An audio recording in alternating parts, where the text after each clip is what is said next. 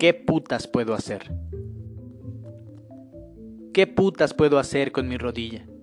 Con mi pierna tan larga y tan flaca, con mis brazos, con mi lengua, con mis flacos ojos. ¿Qué puedo hacer en este remolino de imbéciles de buena voluntad?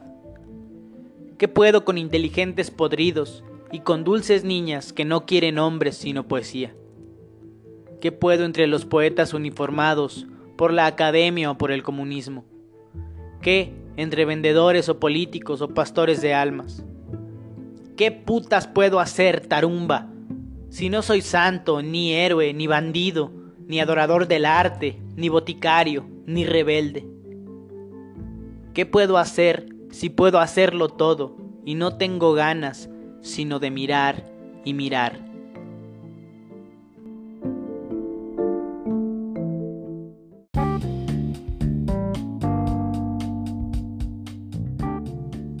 Hola, buenos días, tardes y noches.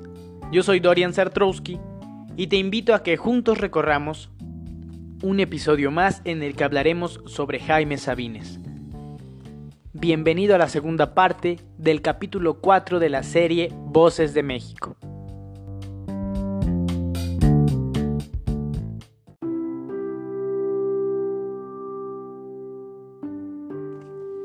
Muy bien, en la primera parte de este capítulo nos quedamos en el poemario Tarumba, mismo poemario del que leí para ti ¿Qué putas puedo hacer? que fue como uno de los poemas más fuertes y de más carácter que hubo en este poemario. Al publicar estos poemas, Sabines tenía 30 años, tenía cuatro libros, estaba casado y tenía un hijo. Vendía telas en su tienda a donde llegaban a pedirle consejo y a beber con él otros poetas más jóvenes, como Heraclio Cepeda, Juan Buñuelos, Óscar Oliva, quienes más tarde formarían parte del grupo La Espiga Amontinada. Para este punto de la historia, Sabines ya había contraído nupcias con Chepita, cuyo nombre real era Josefa Rodríguez Cebadúa, misma que le presentó su hermano Juan en 1953 cuando después de que su padre había sufrido un accidente, tuvo que regresar de urgencia a Tuxtla y estuvo ahí algunos años. Aunque pudiera parecer lo contrario, este periodo no fue un periodo de sequía para el poeta. Sabines se propuso como ejercicio de sombra, como hacen los boxeadores, hacer un soneto diario a lo largo de un mes con la única finalidad de que la mano no se olvidara de escribir, y no solo para buscar alguna disciplina, sino para convertirse en un verdadero creyente de la poesía. A pesar de esto, Sabines decía que se sentía humillado y ofendido por la vida. Mencionaba que cómo era posible que estuviese en aquella actividad, la más antipoética del mundo, la de comerciante. Sin embargo, su cáscara ya estaba dura. Su caparazón era muy fuerte. Después de probar la hostilidad de la urbe, la hostilidad de la provincia no fue tan agresiva, tan dolorosa como se hubiese esperado. Y como lo que no duele aburre, algunos años más tarde, en 1959, Sabines regresó a México. En ese mismo año, en el mes de abril, el Ateneo de Ciencias y Artes le otorgó el Premio Chiapas y Sabines escribió un nuevo poemario titulado Diario Semanario, homólogo del propio poema con ese nombre. También en este periodo, Sabines escribió en distintas épocas cada una de las dos partes de Algo sobre la muerte del mayor Sabines, un libro dedicado a la muerte de su padre. En 1962, la UNAM publicó el primer recuento de poemas de Jaime Sabines, donde se recopiló casi todo lo que había escrito hasta entonces. Algunos años después fue becario del Centro Mexicano de Escritores, donde estaban Juan Rulfo, Francisco Monterde y Salvador Elizondo. En 1965 visitó Cuba como jurado del premio Casa de las Américas y quedó impresionado por las carencias y mucho trabajo con el que vivía la gente de allá. Esto le produjo un desencanto que lo llevó a escribir poemas, un libro de poemas completo de carácter político que incluiría en Yuria, su nuevo libro. En 1966 murió su madre. lo que dio origen a un nuevo libro, titulado Mal Tiempo, en 1972, donde las reflexiones filosóficas y profundas ante la vida, que habían surgido desde la muerte de su padre, se intensificaron. Uniendo estos esfuerzos y esta tristeza con la situación social, también escribe un libro, eh, una serie de poemas dedicados al movimiento del 68 y recibe por este libro en 1974 el premio Javier Villaurrutia.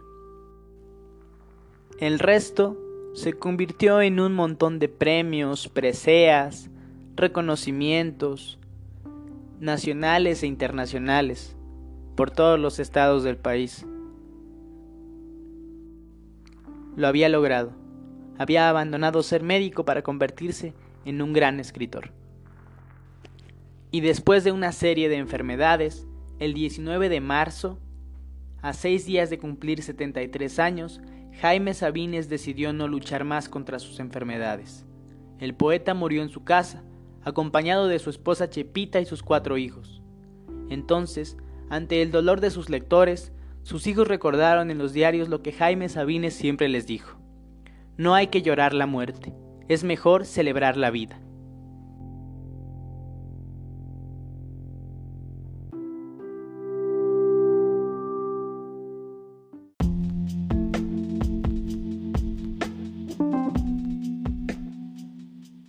Ya es momento de hacerle justicia al poeta y escuchar sus poemas. La selección que tengo para ti en este episodio consta de un poema por cada uno de los poemarios que antes te mencioné. Algunas veces el que más me gustó, algunas veces el más popular, el más taquillero. Pero vamos a comenzar con Te quiero a las 10 de la mañana, un poema que se encuentra en Diario Semanario de 1961. Un poema más escrito para Chepita, su esposa, lleno de amor, dulzura y profundidad.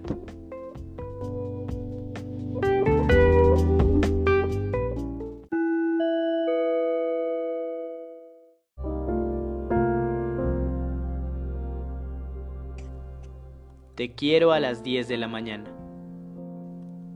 Te quiero a las 10 de la mañana, y a las 11, y a las 12 del día. Te quiero con toda mi alma y con todo mi cuerpo. A veces, en las tardes de lluvia. Pero a las 2 de la tarde, o a las 3, cuando me pongo a pensar en nosotros dos, y tú piensas en la comida o en el trabajo diario, o en las diversiones que no tienes, me pongo a odiarte sordamente, con la mitad del odio que guardo para mí.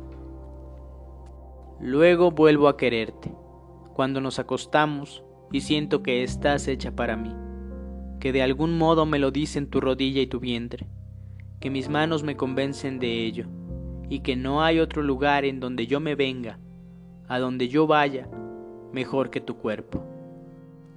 Tú vienes toda entera a mi encuentro, y los dos desaparecemos un instante.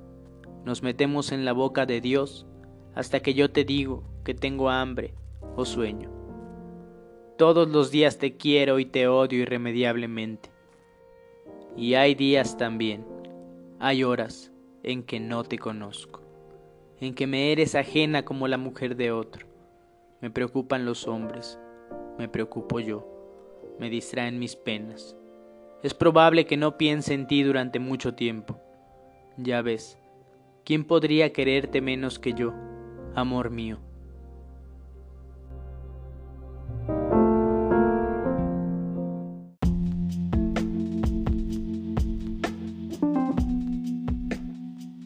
Sabines siempre fue menos dulce que áspero. Entre 1951 y 1961, Jaime Sabines recopiló algunos de sus poemas sueltos, entre ellos uno de los más importantes, todo un clásico, que es el que leeremos a continuación, bajo el título No es que muera de amor.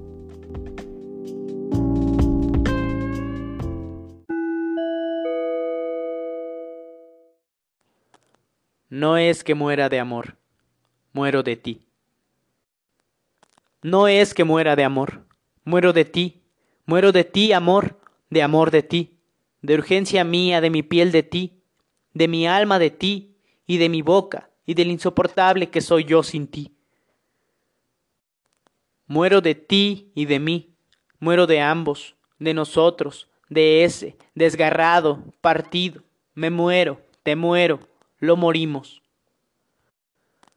Morimos en mi cuarto en que estoy solo, en mi cama en que faltas, en la calle donde mi brazo va vacío, en el cine y los parques, los tranvías, los lugares donde mi hombro acostumbra tu cabeza y mi mano tu mano, y todo yo te sé como yo mismo.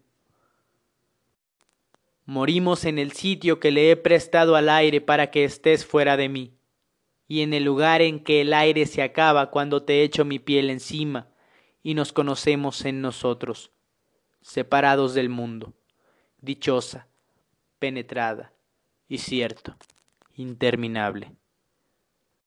Morimos, lo sabemos, lo ignoran, nos morimos entre los dos, ahora, separados, del uno al otro, diariamente, cayéndonos en múltiples estatuas, en gestos que no vemos, en nuestras manos que nos necesitan.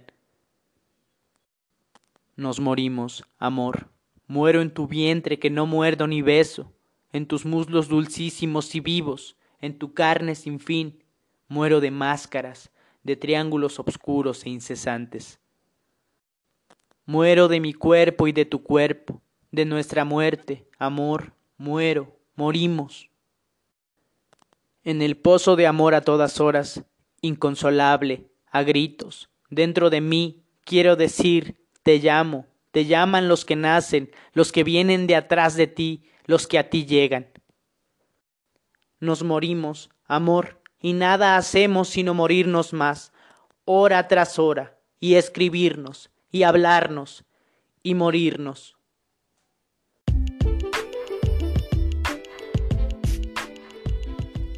El siguiente poema se encuentra en el libro Yuria, escrito en 1967.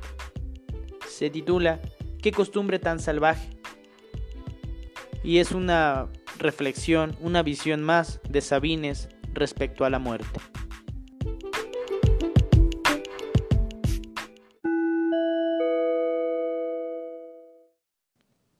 Qué costumbre tan salvaje. Qué costumbre tan salvaje esta de enterrar a los muertos, de matarlos, de aniquilarlos, de borrarlos de la tierra, es tratarlos alevosamente, es negarles la posibilidad de revivir. Yo siempre estoy esperando a que los muertos se levanten, que rompan el ataúd y digan alegremente, ¿por qué lloras? Por eso me sobrecoge el entierro. Aseguran las tapas de la caja, la introducen, le ponen lajas encima y luego tierra, tras, tras, tras paletada tras paletada, terrones, polvo, piedras, apisonado, amacizado, ahí te quedas, de aquí no sales. Me dan risa, luego, las coronas, las flores, el llanto, los besos derramados. Es una burla. ¿Para qué lo enterraron? ¿Por qué no lo dejaron afuera hasta secarse para que nos hablaran sus huesos de su muerte? ¿O por qué no quemarlo o darlo a los animales o tirarlos a un río? Había de tener una casa de reposo para los muertos, ventilada, limpia, con música y con agua corriente. Lo menos dos o tres cada día se levantarían a revivir.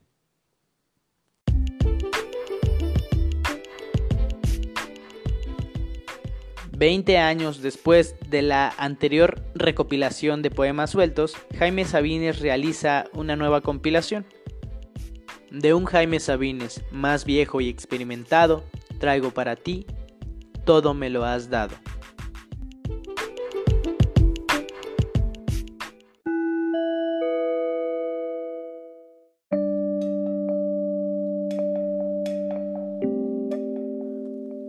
Todo me lo has dado Señor. Todo me lo has dado, Señor. Me diste a mi Padre y a la muerte de mi Padre, a mi madre y su muerte, a mi hermano Juan y su destino, a Jorge, el verdadero y el fantasma, a mi mujer, Chepita, y a mis hijos. A mi cama me diste y a mis huesos, que reclaman más tiempo. Me diste todo, sí, y me he entregado a vivir y a morir con calendario.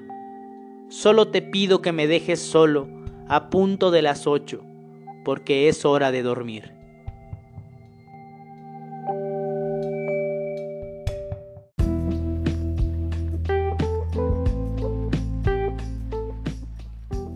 Hemos llegado al final de este episodio. Gracias por acompañarme y por escucharme. Te dejo con un último poema titulado Del mito, de la poesía perdida de Jaime Sabines.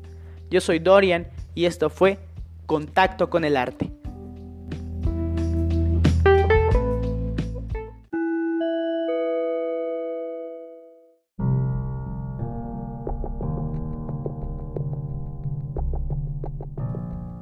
Del mito. Mi madre me contó que yo lloré en su vientre. A ella le dijeron, tendrá suerte. Alguien me habló todos los días de mi vida al oído, despacio, lentamente. Me dijo, vive, vive, vive. Era la muerte.